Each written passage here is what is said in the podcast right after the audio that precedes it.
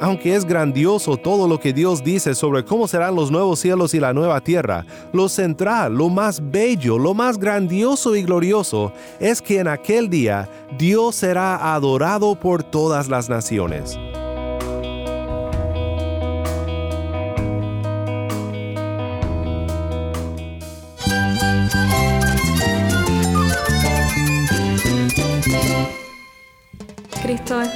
Cristo es el Rey del universo, es quien guía nuestras vidas. Él es grande y amoroso. Él es real. Solamente Jesucristo es nuestro Señor y Salvador. Es mi guía quien me fortalece. En Cristo Jesús hay esperanza, hay paz. Y nuestro Dios es un Dios de rescate. Estás escuchando a El Faro de Redención, Cristo desde toda la Biblia para toda Cuba y para todo el mundo.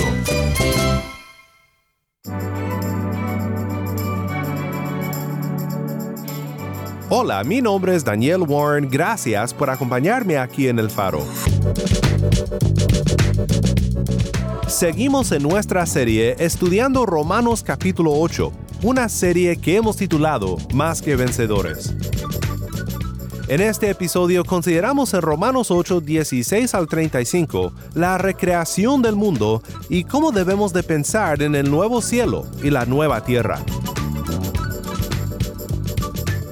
Hola familia, bendiciones. Le habla Rey desde la ciudad de Santa Clara en el centro. Antes de ir a nuestro estudio de la palabra, quiero que escuches un nuevo testimonio desde Hoy tengo Cuba. el placer y el enorme privilegio de tener a Dani Fernández a mi lado, un hermano, un amigo también que conozco hace muchos años, un excelente músico, pero una persona que, que tuvo un encuentro personal con el Señor. Y Dani, bienvenido al programa. Gracias, René. Explícale y coméntale a los oyentes cómo conociste al Señor. Sí, quiero. Te doy gracias por estar aquí en el programa y saludar a todos los que están oyéndonos en este momento. Que Dios les bendiga a todos ustedes. Eh, sí, yo quiero decirte que nací gracias a Dios en un hogar cristiano, eh, así que desde pequeño estuve pues escuchando de las cosas de Dios y las maravillas de Dios y me llevaban a la iglesia desde pequeño. Pero evidentemente siempre hay algún momento en la vida en el que tú tienes que decidir si sigues con Dios o, o, no, porque tú sabes que en la vida cristiana solo hay dos caminos, o estás con Dios o no estás. Y así también pasó en mi vida y, mi experiencia fue que cuando estaba en algún momento de la vida que tú eh, te das cuenta de que evidentemente es Dios el único que puede solucionar todos los problemas y que es el único que puede salvar tu vida, pues simplemente ahí decidí que, que tenía que, que tomar una decisión y, y era andar con Dios. Tuve hermano pastor que Dios puso en su corazón el, el, ayudarme y hablar conmigo, en ayudarme en los caminos del Señor. Este hermano habló conmigo y yo supe que tenía que tomar pues, una decisión de servir a Dios, de seguir a Dios primeramente y de servirle luego. Sí, así fue. Y este hermano también oró por mí aquel día. Y yo sé que a partir de ese momento ya las cosas empezaron a cambiar. Y simplemente decidí seguir a Dios para toda la vida. Y ha sido verdaderamente la mejor decisión que sé que he tomado en toda mi vida. Es como decía Job, de oídas te había oído, mas ahora mis ojos te ven. A veces tenemos, pensamos que por haber nacido en el Evangelio, ya conocemos al Señor. O ya tenemos una referencia a quién es el Señor en nuestra vida. Pero Dios se manifiesta de manera que Él solo sabe manifestarse. Dani, siempre hay algo que Dios te hace decir, bueno, Él se hizo real en mi vida. Bueno, sí, evidentemente saber que Dios es real y no solo que Dios es real, porque evidentemente si tú miras la creación, ella sola te habla de que Dios es real. Entonces no hay manera de, de decir lo contrario. Pero sí me ha dejado saber más claro aún que, que Él está conmigo y que Él me ama. Y es momentos en que crucialmente Dios me ha hablado, me ha hablado a través de, diferentes personas y sé que ha sido Dios porque cuando, cuando ha sido así no he podido ni siquiera contenerme y, que el aire me tenga que correr de mis ojos. Eso me ha pasado muchas veces en, o no, me han pasado en algunas ocasiones en los cultos allá en mi iglesia, donde sé que Dios ha tenido un trato personal conmigo allí y no, no he podido yo aguantar lo que es la presencia de Dios sin que, sin que corran lágrimas de mis ojos, ha sido in, inevitable. Y Dios me ha dado palabra en algunos momentos que, que así ha tenido que hacer. Y por lo cual sé que, aparte de que Dios es real, que Dios me ama y está conmigo y usted también que está ahí detrás escuchando, si usted se acerca a Dios, yo sé que en algún momento también Dios le va a demostrar que Dios le ama de una manera especial. Además de que ya lo demostró en la cruz de Calvario. Así es. A veces en las pequeñas cosas están la, lo grandioso del Señor. Nosotros esperamos milagros a veces para creer en Él. Simplemente no nos damos cuenta de las cosas que Dios nos libra a diario. Accidentes, enfermedades. Yo siempre decía a, a un líder amigo que me decía, ya le diste gracias a Dios por las cosas que te libró ayer y la que te está librando ahora mismo. Decía, hay un infarto que Dios te libró ahora mismo. porque tiene cuidado de nosotros. Soy Rey desde acá de la ciudad de Santa Clara, de la provincia de Villa Clara, en el centro de Cuba, para todo el mundo. Bendiciones.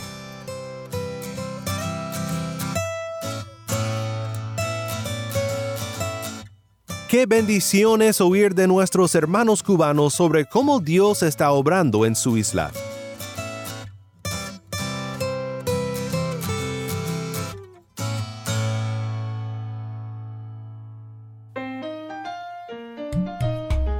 El faro de redención comienza con Cuba por amor. Esto es Hoy es tiempo.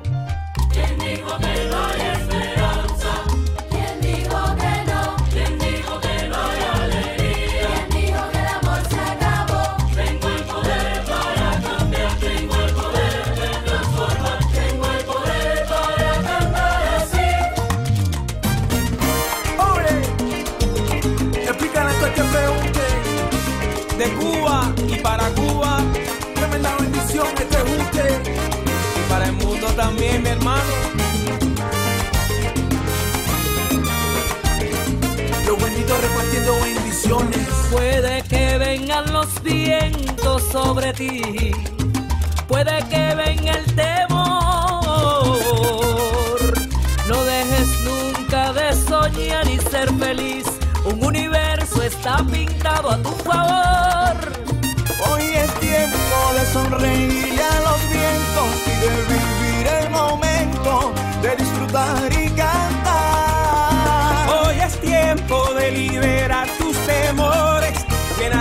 llenar a Cuba de colores. Vamos mi gente, estamos listos para cantar.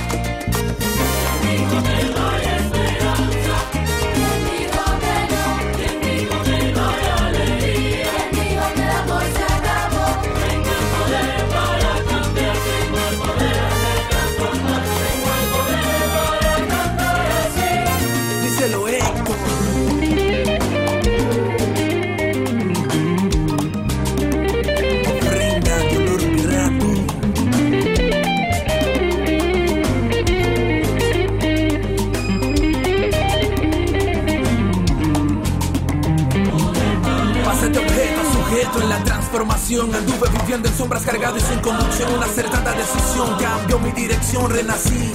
Abracé la redención con la risa en mis labios. Hoy llevo el peso de mi cruz, proclamando la verdad, conservando siempre mi luz. Nunca lo olvido, no siempre estuve acá. Se me cambió y se me dio poder para cambiar. La cruzada está en la casa, viejo.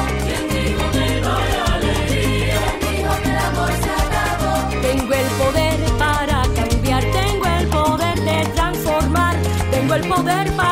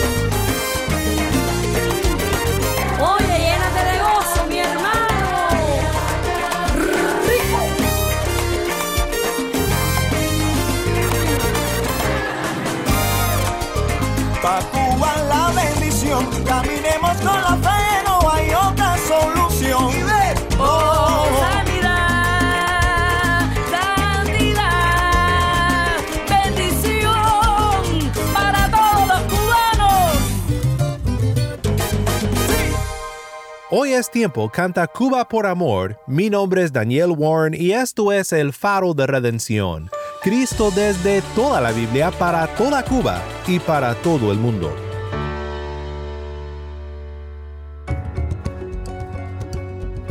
Hemos llegado a la mitad de un estudio más de la palabra de Dios. Hemos estado en Romanos 8, pensando en grandes temas del Evangelio y de la vida cristiana.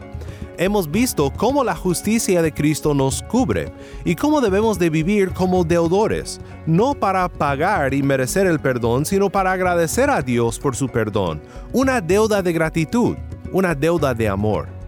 Hoy entramos a una sección de Romanos 8 que quizás sea una de las más familiares, una sección que habla de cómo será nuestra morada celestial veremos que lo que la Biblia nos dice es muy pero muy diferente a lo que hemos llegado a imaginar sobre el cielo debido a las películas y las pinturas antiguas con sus angelitos tocando sus arpas sobre las nubes y cosas así.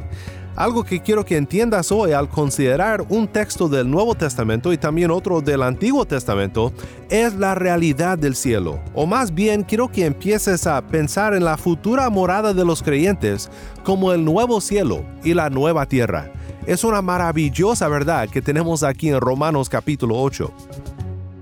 Lo que pasa es esto, debido a la influencia de la filosofía griega, muchos creyentes por siglos han tenido la idea de que lo físico, lo que se puede ver y palpar, es corrupto y, pues, por decirlo así, menos bueno que lo espiritual.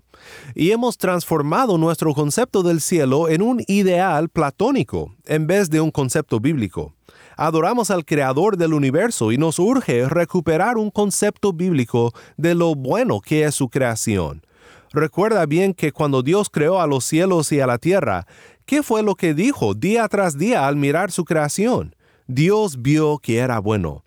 Era bueno porque fue creado por Dios, era su plan original. Este planeta y todo el universo es el plan A de Dios, y aunque haya sido corrompido por el pecado, Hoy quiero mostrarte que la palabra de Dios no usa ni necesita plan B. Su creación original será recreada. La recreación es su plan para nuestra futura morada con Él. Y asombrosamente, según Romanos 8, la creación misma lo sabe. Escuchemos juntos ahora al primer pasaje, Romanos 8, 16 al 25. El Espíritu mismo da testimonio a nuestro espíritu de que somos hijos de Dios. Y si somos hijos, somos también herederos, herederos de Dios y coherederos con Cristo, si en verdad padecemos con Él a fin de que también seamos glorificados con Él. Pues considero que los sufrimientos de este tiempo presente no son dignos de ser comparados con la gloria que nos ha de ser revelada porque el anhelo profundo de la creación es aguardar ansiosamente la revelación de los hijos de Dios porque la creación fue sometida a vanidad, no de su propia voluntad, sino por causa de aquel que la sometió, en la esperanza de que la creación misma será también liberada de la esclavitud de la corrupción a la libertad de la gloria de los hijos de Dios. Pues sabemos que la creación entera gime y sufre hasta ahora dolores de parto, y no solo ella, sino que también nosotros mismos, que tenemos las primicias del Espíritu, aún nosotros mismos gemimos en nuestro interior, aguardando ansiosamente la adopción como hijos, la redención de nuestro cuerpo, porque en esperanza hemos sido salvados, pero la esperanza que se ve no es esperanza, pues ¿por qué esperar lo que uno ve? Pero si esperamos lo que no vemos, con paciencia lo aguardamos. Gracias, Tai. Nuevamente, esto fue Romanos 8, 16 al 25.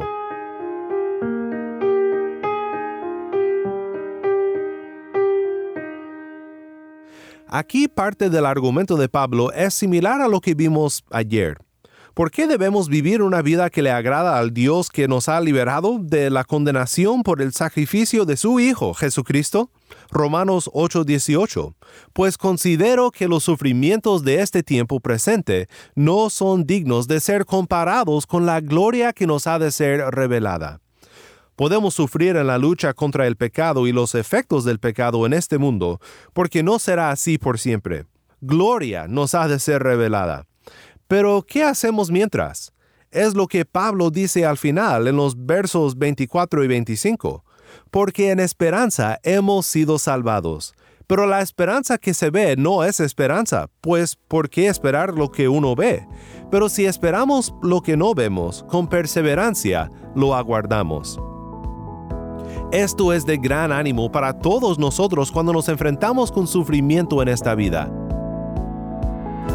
Y no solo estoy pensando en la persecución, todo lo que está mal con este mundo. Guerra, enfermedad, maldad, desastres naturales. Todo esto es lo que Pablo describe como el gemir y sufrir de la creación. No todo es como debe de ser, y la misma creación lo sabe. Mi hija Sofía ya tiene más de dos años, pero recuerdo como si fuera ayer el momento cuando mi esposa Mariana dio a luz a Sofía. Fue un momento de muchísimo dolor, esfuerzo, miedo y también asombro. Y creo que todo esto lo miramos en este pasaje. Pablo describe a la creación como una madre que está por dar luz a su bebé, gimiendo y sufriendo, pero viene la gloria. ¿Cuál es la gloria que viene? Pablo dice que la creación anhela ser recreada y llena de la gloria de los redimidos.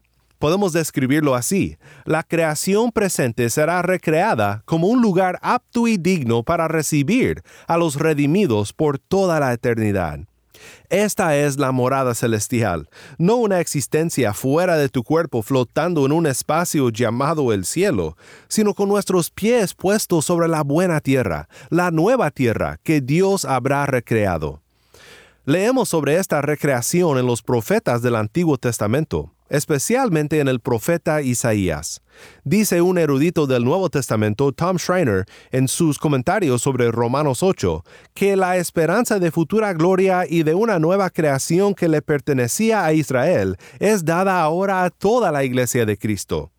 Esto, por supuesto, no es por excluir a Israel de las promesas que una vez recibió, sino por la inclusión de todos aquellos que por la fe son también hijos de Abraham. Y Schreiner cita a Isaías 65. Escuchemos juntos ahora esta hermosa profecía que nos habla de lo que viene después de todo el gemir y el dolor de este mundo. Por tanto, yo creo cielos nuevos y una tierra nueva, y no serán recordadas las cosas primeras ni vendrán a la memoria, pero gócense y regocíjense para siempre en lo que yo voy a crear, pues voy a crear a Jerusalén para regocijo y a su pueblo para júbilo. Me regocijaré por Jerusalén y me gozaré por mi pueblo. No se oirá más en ella voz de lloro ni voz de clamor. No habrá más allí niño que viva pocos días, ni anciano que no complete sus días, porque el joven morirá a los cien años, y el que no alcance los cien años será considerado maldito. Construirán casas y las habitarán, también plantarán viñas y comerán su fruto no edificarán para que otro habite, ni plantarán para que otro coma, porque como los días de un árbol, así serán los días de mi pueblo, y mis escogidos disfrutarán de la obra de sus manos. No trabajarán en vano, ni darán a luz para desgracia, porque son la semiente de los benditos del Señor, ellos y sus vástagos con ellos. Y sucederá que antes que ellos clamen, yo responderé, aún estarán hablando, y yo habré oído. El lobo y el cordero pastarán juntos, y el león, como el buey, comerá paja, y para la serpiente el polvo será su alimento. No harán mal ni dañarán en todo mi santo monte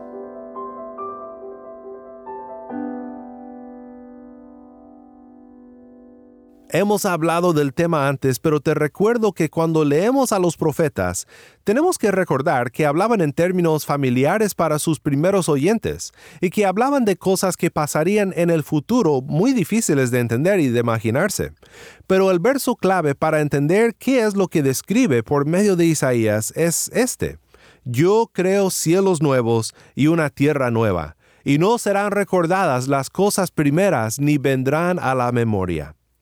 Estas son palabras de gran aliento para nosotros, como dice Pablo.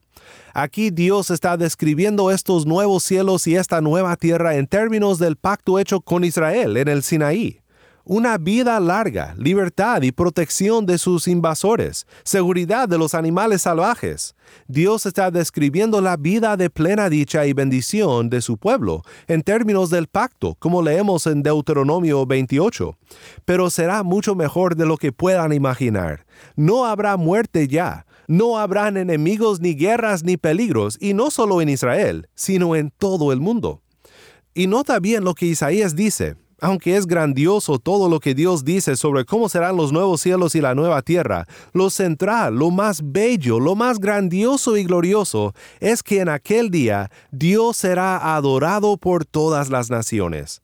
Isaías 66, 22 en adelante dice, porque como los cielos nuevos y la tierra nueva que yo hago permanecerán delante de mí, declara el Señor, así permanecerán su descendencia y su nombre. Y sucederá que de luna nueva en luna nueva, y de día de reposo en día de reposo, todo mortal vendrá a postrarse delante de mí, dice el Señor. Pero allí no termina la profecía, sigue con una advertencia bastante grave. Dice Jehová en el versículo 24, y cuando salgan verán los cadáveres de los hombres que se rebelaron contra mí, porque su gusano no morirá, ni su fuego se apagará, y serán el horror de toda la humanidad. Nuestro Señor Jesús citó este pasaje hablando de la morada eterna, no de los creyentes, sino de los que siguen en su rebelión, en Marcos capítulo 9. Sería un error leer sobre los nuevos cielos y la nueva tierra descrita aquí en Isaías en los términos de bendiciones prometidas en el pacto sin pensar en lo que es prometido para los desobedientes, para todos aquellos que no obedecen a Dios, aquellos que recibirán la maldición del pacto en Deuteronomio 28. Pues cuando la creación y los que estamos siendo recreados ahora mismo por la obra del Espíritu Santo como primicias de aquella recreación venidera, entremos a nuestra morada eterna, será el fin de nuestro gemir y sufrir. Nunca sufriremos la maldición, porque hemos recibido bendición en Cristo Jesús. Pero todos aquellos que siguen en su rebeldía, que siguen lejos de Dios, rehusando recibir su libre gracia, su gemir y su sufrir apenas comenzará, si no doblan sus rodillas a Cristo Jesús. El gusano y el fuego que te atormentarán serán eternos si no doblas las rodillas a Cristo en arrepentimiento y fe. El solo pensar en ello es un horror y no quisiera que siguieras rumbo a ese fin. ¿Por qué no vienes a Cristo hoy? ¿Por qué no te arrodillas delante del trono de la gracia y pides perdón por tus pecados? Él te salvará. Y entonces, como dice Romanos 8.1, ya no habrá condenación para ti, porque estarás a salvo en Cristo Jesús.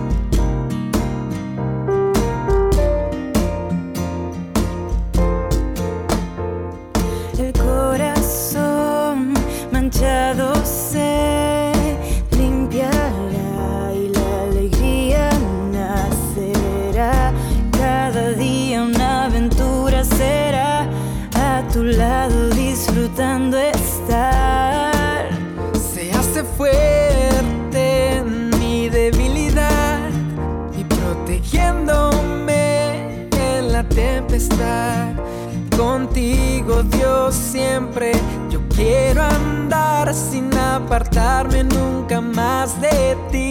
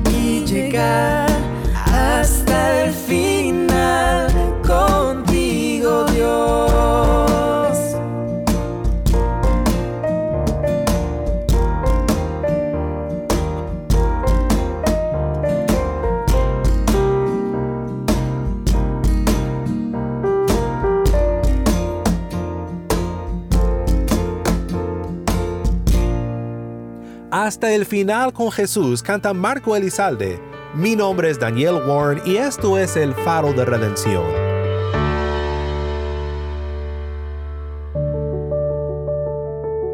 Oremos juntos para terminar. Padre Celestial, gracias por tu palabra. Gracias por Romanos 8, también por Isaías y cómo hemos sido fortalecidos en este estudio, viendo cómo serán los nuevos cielos y la nueva tierra. Romanos 8 es tan lleno de verdades que nos fortalece en nuestra fe. Gracias por la gran oportunidad de estudiar tu palabra juntos. Te pedimos paciencia, Padre, para esperar con perseverancia la venida de Cristo y la recreación de todo el universo en un lugar digno de la nueva creación que has comenzado en los corazones de los suyos. Todo esto te lo pedimos en el nombre de Cristo Jesús, nuestro Redentor. Amen.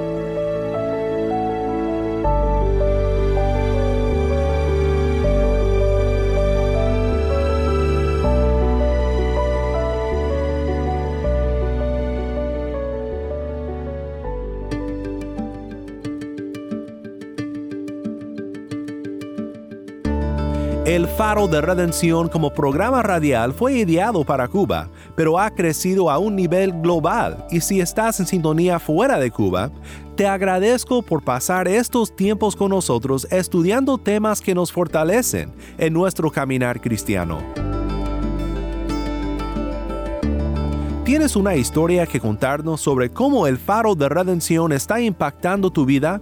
Mándanos un correo electrónico a ministerio arroba elfaroderedención.org. Nuevamente nuestro correo electrónico ministerio arroba elfaroderedención.org. O si te es más fácil, puedes enviarnos un mensaje de voz en WhatsApp. Nuestro número es 1786 373 4880. Nuevamente nuestro número de WhatsApp 1786 373 4880. Y no olvides que también nos puedes seguir en las redes sociales, en Facebook, Instagram y Twitter. Solo busca el faro de redención. Allí encontrarás más contenido durante la semana para animarte en tu fe y para mantenerte informado sobre el ministerio de El Faro.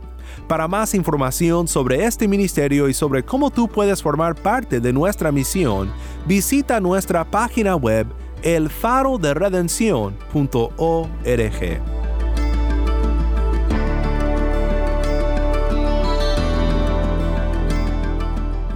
Mi nombre es Daniel Warren. Te invito a que me acompañes mañana en esta serie Más que Vencedores. La luz de Cristo desde toda la Biblia para toda Cuba y para todo el mundo, aquí en el Faro de Redención.